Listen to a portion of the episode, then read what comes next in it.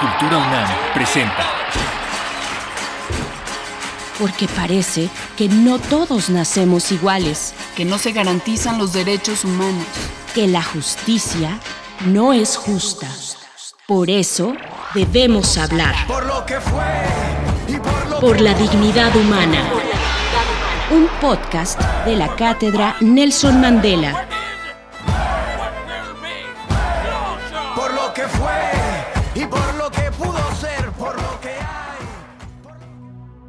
Hola, soy Jacobo Dayan, coordinador de la Cátedra Mandela de Derechos Humanos en las Artes. En entregas anteriores a este, a este episodio hablamos sobre los posibles crímenes contra la humanidad en México o si en México hay un conflicto armado interno.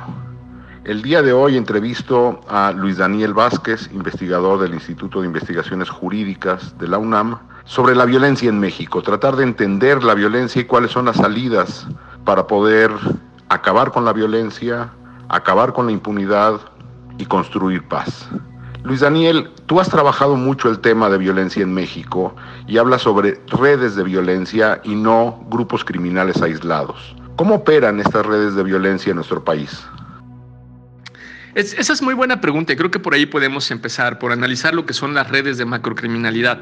Hay al menos cuatro características que permiten identificar una red de macrocriminalidad. La primera es que este, bueno, está conformada por tres estructuras, por la estructura directamente eh, pues, criminal, que en el caso de México fácilmente se reconoce con los cárteles. Hay una estructura también empresarial, pero, pero tiene una tercera estructura que es la estructura política.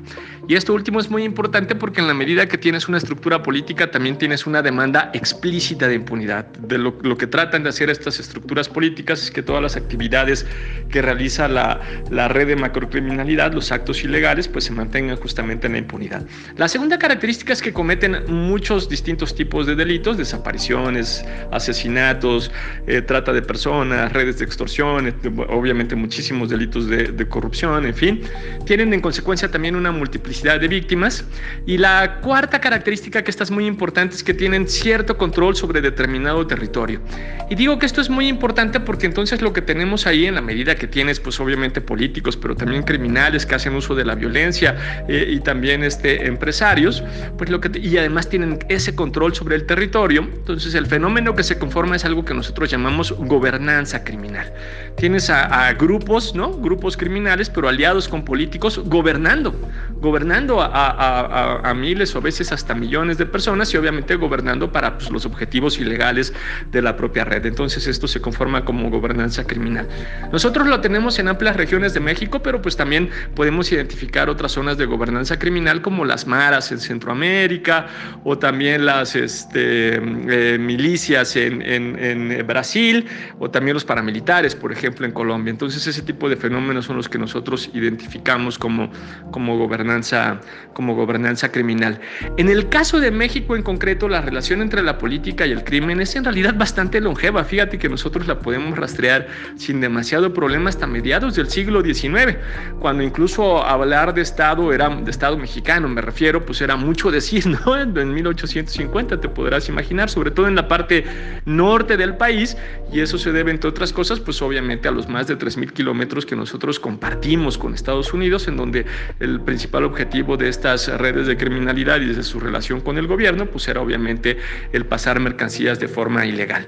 Después estas, estas eh, grupos del crimen pues, se fueron acercando cada vez más a las ciudades capitales de, los, de las entidades del norte y después tejieron redes hacia, hacia, eh, bueno, hacia la capital, hacia lo que entonces era el Distrito Federal. Y en la medida además de que nosotros conformamos un régimen de partido hegemónico, que en consecuencia tenía un presidencialismo fuerte, bueno, pues ese presidencialismo centralizó muchas cosas y entre otras, por supuesto, centralizó también la relación entre la política y el crimen. Sin embargo, cuando vienen los años de transición a la democracia, en particular con la alternancia del 2000, lo que nosotros tenemos con ese proceso de alternancia, pues es una fragmentación del poder político y junto con esa fragmentación del poder político también tenemos una, una fragmentación de la relación entre el crimen y la política. En donde los actores locales, en particular los gobernadores, pero también los fiscales y por supuesto los jefes de policía, pues empezaron a cobrar mucha más relevancia. Entonces el gran lío que tenemos es que así operan nuestras redes de, de, macrocriminalidad y así opera la lógica de la gobernanza criminal. Mira, para dos ejemplos como muy claritos. Lo primero que hacen es tratar, por ejemplo, de desviar las investigaciones. ¿no? El caso más claro pues es precisamente el de, el de Ayotzinapa. Pero funcionan o puede funcionar de forma mucho más aceitada cuando incluso impiden cualquier tipo de investigación. Y en ese caso el ejemplo más claro es sin duda la masacre de Allende, en donde como sabes durante muchísimos años no tuvimos ni siquiera una nota de periódico de que la masacre contra pues, alrededor de 300 o 400 personas, no tenemos un, un número eh, determinado de las personas que fueron desaparecidas durante esa masacre, pues ni siquiera tuvimos una nota de periódico. Entonces ese es uno de los grandes problemas que nosotros tenemos en México, el problema de la gobernanza criminal y de cómo vamos a, a recuperar esos espacios en donde prácticamente perdimos la soberanía. Esto que comentas, Luis Daniel, eh, suena muy grave. ¿Está en riesgo la democracia mexicana? Es decir, eh, ¿estamos ante un Estado fallido o un Estado cooptado? ¿Cómo opera la impunidad? ¿Cómo operan estos que se conocen como pactos de impunidad?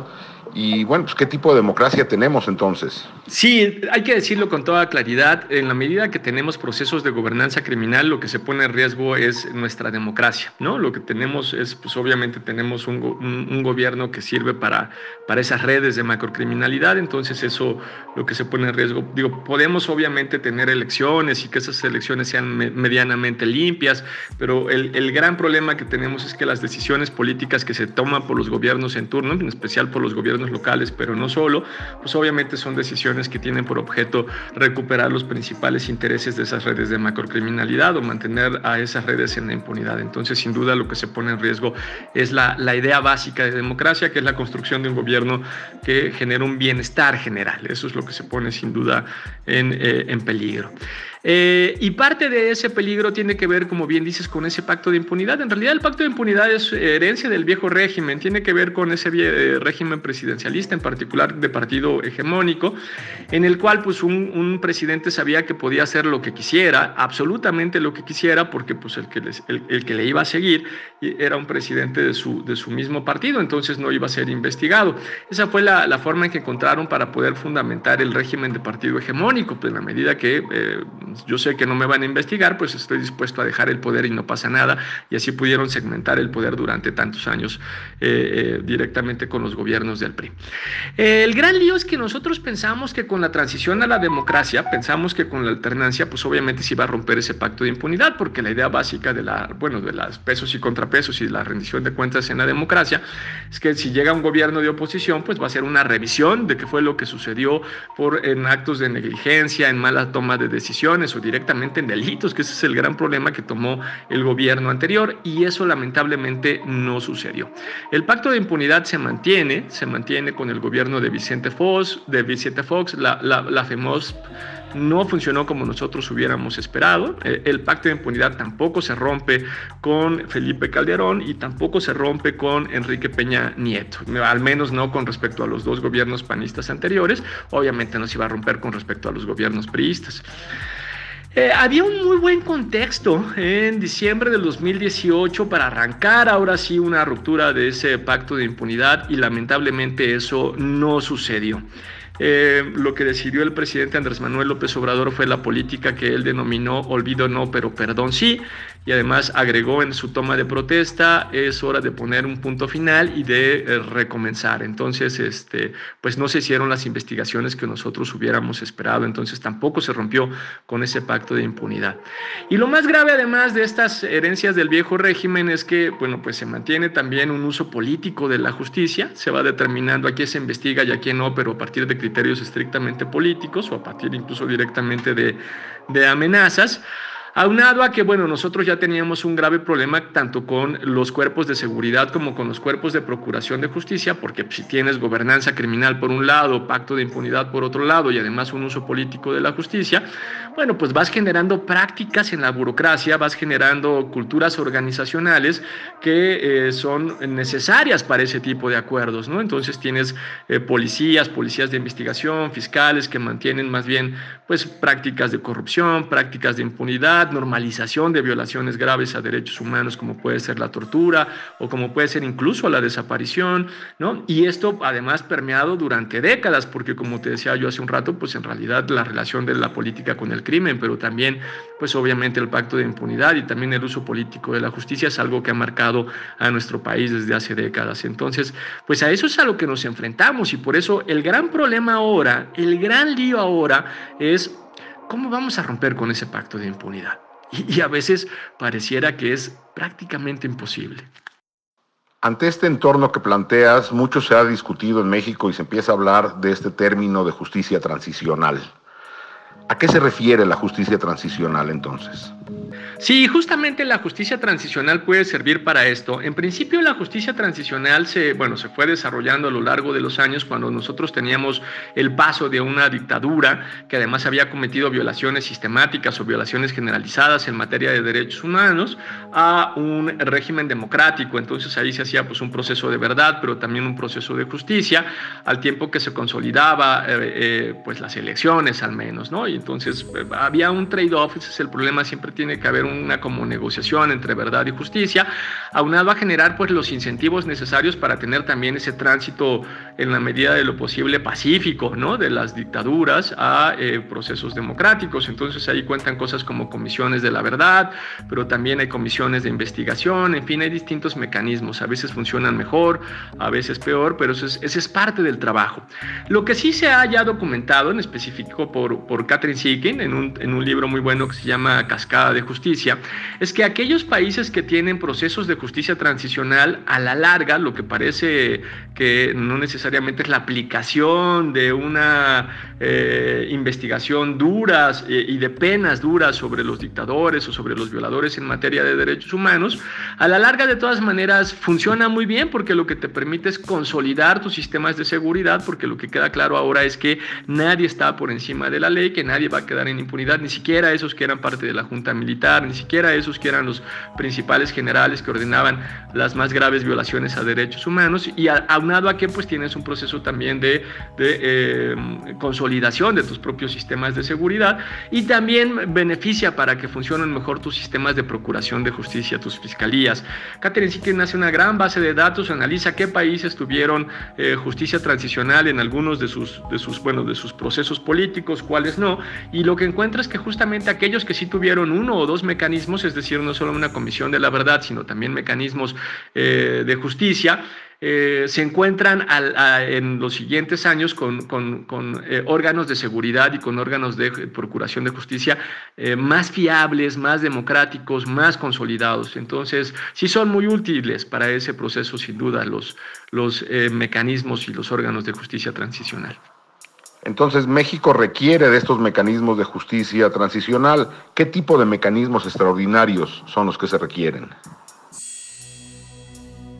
Bueno, México requiere mecanismos extraordinarios de justicia transicional, primero porque los ordinarios no están funcionando, ¿no? Nuestras, nuestras policías están, muchas de ellas capturadas, hay que recordar que nosotros tenemos más de 2.000 cuerpos de, policía eh, y muchas de ellas se encuentran trabajando para estas redes de macrocriminalidad, son parte de la gobernanza criminal y bueno, nuestras fiscalías ni se diga, ¿no? Pues obviamente también muchas de ellas son parte de esta gobernanza criminal. Entonces necesitamos mecanismos extraordinarios porque los ordinarios no están funcionando. Pero además necesitamos necesitamos mecanismos extraordinarios por el volumen y el, el tipo de violaciones a derechos humanos. Ya eh, varios eh, órganos de Naciones Unidas han establecido que tanto la tortura como la desaparición en el caso de México son prácticas generalizadas, son violaciones a derechos humanos de carácter generalizado. Entonces esto hace que pues necesitemos justamente de este tipo de mecanismos extraordinarios de justicia transicional.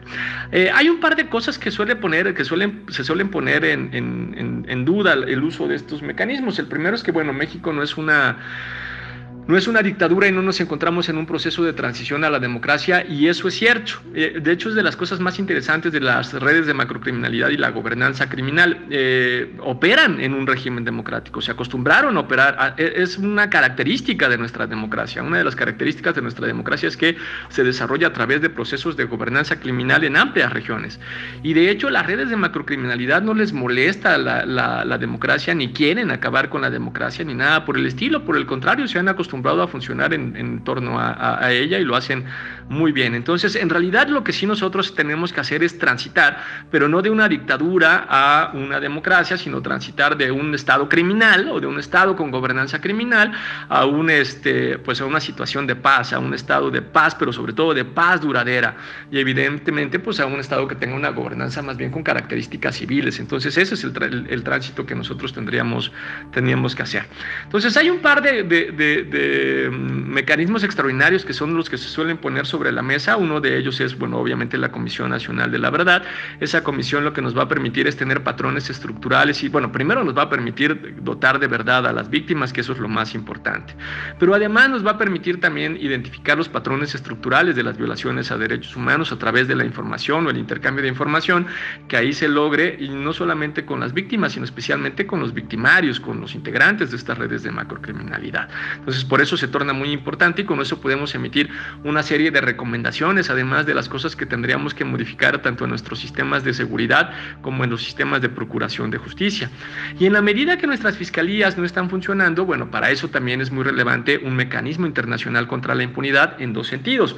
Por un lado, porque en vez de analizar caso por caso, que ese es el error que nosotros tenemos en las fiscalías, además de que están capturadas, pues eh, los mecanismos internacionales contra la impunidad eh, eh, piensan en términos de criminalidad compleja y sobre todo piensan en cómo vamos a desmantelar esas redes de macrocriminalidad. Entonces, por ahí se hace muy importante tener este tipo de mecanismos. Pero además, porque estos mecanismos tienen obviamente una fortaleza política con la que no cuentan las fiscalías. Imagínate si lo que, bueno, si lo que tienes que enfrentar es a un policía de a pie que recibió un soborno, pues eso es muy sencillo y lo podrá hacer cualquier fiscal. Pero si lo que tienes que enfrentar es a un policía, digo, perdón, a un presidente o a, o a un expresidente con su gabinete, que además forman parte de una red de macrocriminalidad y que además tienen muchísimo potencial económico, bueno, pues obviamente eso se torna bastante más complicado para un fiscal. Por eso es que se hace relevante que sea un mecanismo que tenga muchísima más fortaleza política, ¿no? Por eso el acompañamiento que se puede dar a través de órganos como las propias Naciones Unidas. Entonces ese es el segundo punto que se torna también muy importante para estos dos. Lo cierto es que para el caso de México, tal como nos encontramos en este momento, estos mecanismos extraordinarios de justicia transicional serían insuficientes si no vienen acompañados de procesos de construcción de paz, sobre todo a nivel local. A nivel local, porque si bien es cierto que tenemos poco más de una decena de cárteles, también es cierto que tenemos más de 400 células armadas en México. y esas células armadas operan a nivel local, entonces tenemos que ir región por región a tratar de eh, desmovilizar por un lado, desarmar, pero también, y esto es muy importante, reinsertar socialmente a pues, los integrantes de la base criminal a través de incentivos individualizados, porque una cosa es la que le vas a ofrecer a los sicarios y otra distinta a la que puedes hablar con los halcones y otra diferente con los lavadores, que probablemente será también muy distinta de la que tú puedas charlar con los lugartenientes. Entonces tenemos que hacer ese proceso de desmantelamiento desde abajo de las redes de macrocriminalidad para que además podamos también convertir las economías locales, que en este momento son economías para la guerra y economías para la ilegalidad, pero también para modificar los lazos sociales a nivel local. Entonces, por eso es todo un proceso de construcción de paz. Es que a veces lo que se nos olvida es que nosotros tenemos regiones completas que durante décadas han estado eh, hechas para la guerra, que han estado hechas para el narco, que han estado hechas para la ilegalidad. Y lo que tenemos que, que, cambiar son estas lógicas que tienen décadas en, esas, en ese tipo de regiones. Y para eso tenemos que echar mano de, de los procesos de construcción de paz. Entonces, en realidad es un proceso muy largo. Podríamos, por ejemplo, comenzar con algunas regiones, algo que a mí se me ocurre es que recuperemos a lo mejor las circunscripciones que tiene, por ejemplo, la Guardia Nacional, que son 248. Podemos identificar cuáles son las que se encuentran en semáforo rojo, en amarillo y en verde, y podemos pensar cómo vamos a entrar a las que se encuentran en, en, en color rojo, que podrían ser las más violentas, y cómo vamos ahí a comenzar con este proceso de reinserción social, de desarme, de desmovilización. Obviamente no quiero ser ingenuo, creando una amenaza creíble, porque si no tienes una amenaza creíble, pues nadie obviamente va a aceptar ese proceso de negociación. ¿no?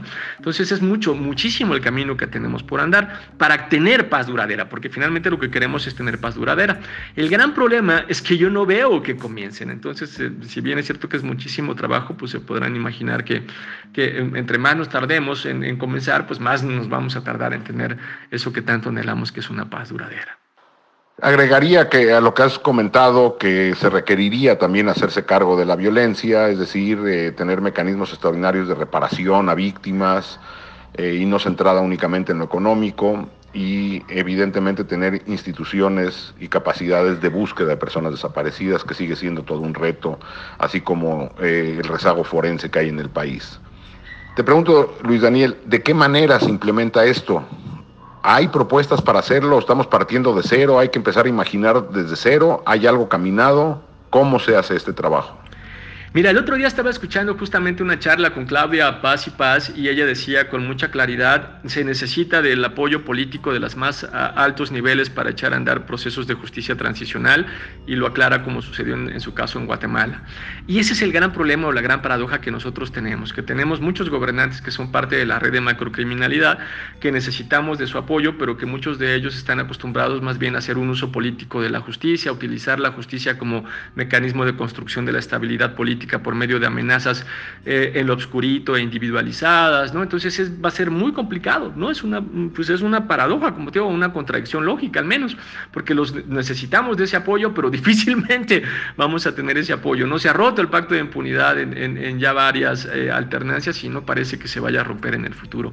Entonces esa es la parte muy complicada. Pero bueno, lo que tenemos que seguir es seguir pues intentando, ¿no? En la medida que se sigue recrudeciendo obviamente la violencia en el caso de México, que seguimos teniendo 30 mil personas asesinadas por año, más de 30 mil personas asesinadas por año en realidad, y lamentablemente siguen eh, desapareciendo las personas, pues obviamente eh, el problema sigue ahí y, en algún momento habrá una buena coyuntura donde podemos avanzar un poquito con una comisión de la verdad, un poquito con el mecanismo internacional contra la impunidad, que nos escuchen que, la construcción de paz es la forma adecuada de pensar una política de seguridad. Entonces es, es básicamente eso.